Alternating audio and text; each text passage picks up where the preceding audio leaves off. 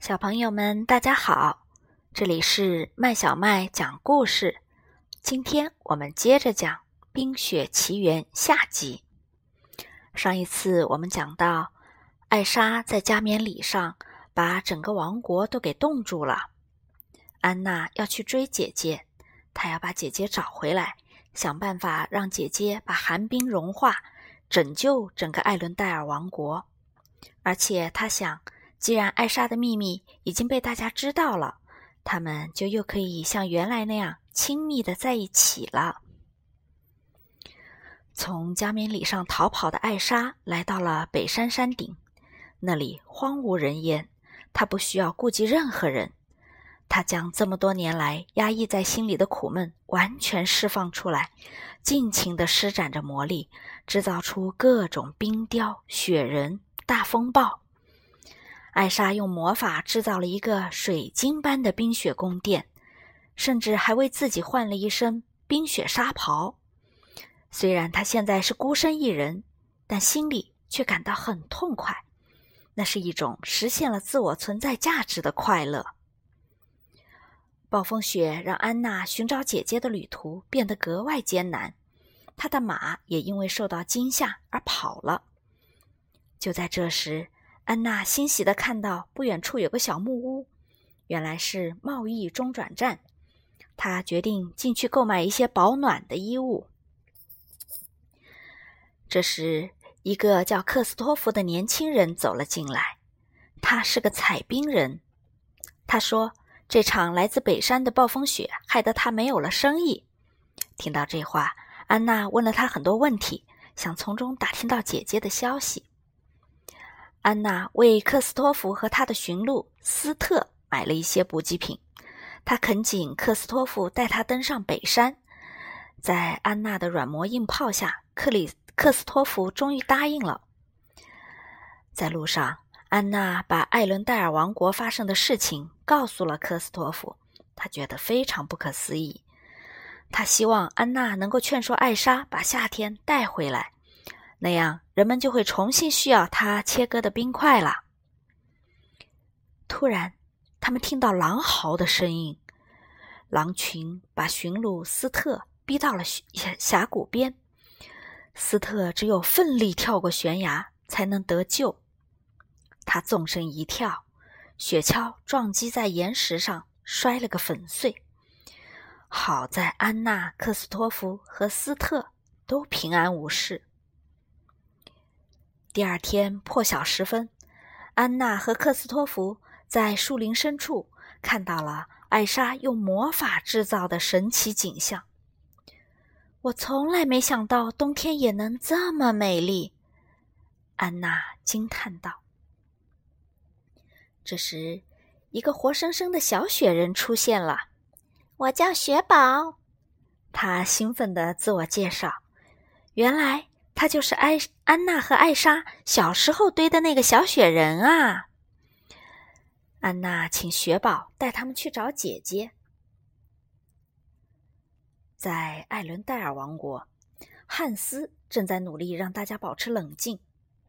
这时，安娜的马马独自回来了。安娜公主肯定遇到麻烦了。汉斯决定带着公爵的手下去寻找公主。这边呢，雪宝找到了一段冰做的台阶，这段台阶可以直接通往艾莎的冰雪宫殿。当他们沿着台阶走到顶端，安娜不禁被眼前的景象所震撼。这个宫殿可真华丽呀！进了宫殿，安娜连忙奔向姐姐，可看到安娜，艾莎却高兴不起来。他担心自己的冰雪魔法会又一次伤害安娜。安娜，你快离开这里！艾莎催促道：“我会给你带来危险的。”安娜解释说：“艾伦戴尔王国被冰雪覆盖，此刻急需艾莎的帮助。”听到这话，艾莎更加害怕了。她无法帮助王国恢复原状，因为她根本就不知道该怎样控制自己的魔力。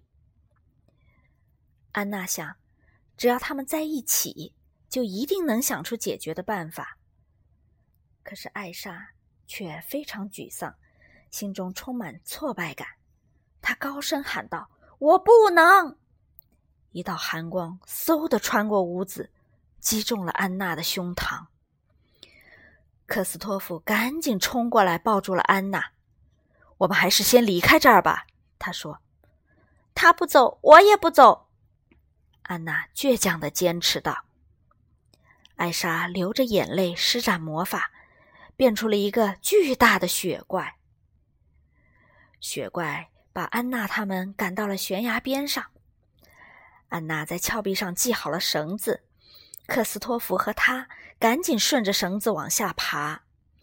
可随后赶到的雪怪要把他们拽上来，在这千钧一发之际，安娜把绳子割断了。幸好悬崖下面的雪层又厚又软，安娜、克斯托弗和雪宝才没有摔坏。可是安娜却遇到了大麻烦，她的头发。又开始变白了，是不是因为他用魔法击中了你？克斯托夫很担心安娜。这时他想到了一个办法：我们得去见见我的朋友。他说：“他肯定能帮上忙。”在冰雪宫殿里，艾莎发愁的走来走去，努力思考着怎样才能帮助艾伦戴尔王国度过危机。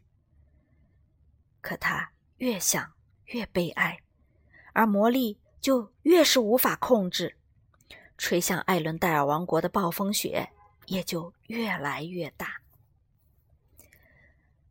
夜幕降临，克斯托弗带着安娜、雪宝和斯特来到了地精之谷。原来他的朋友正是地精们。看到安娜，地精们还以为她是克斯托夫的女朋友呢。他们简直是天造地设的一对儿。这时，一位上了年纪的地精发现安娜受伤了。他说：“艾莎的冰雪魔法击中了安娜的心脏，安娜会在一天之内冻成冰雕。但是，拯救安娜并不是没有希望。真爱可以融化你心中的坚冰。”地精用浑厚的声音说道：“雪宝和克斯托夫决定送安娜回家。他们认为安娜爱上的汉汉斯王子肯定能够用一个真爱之吻帮安娜解除魔法。”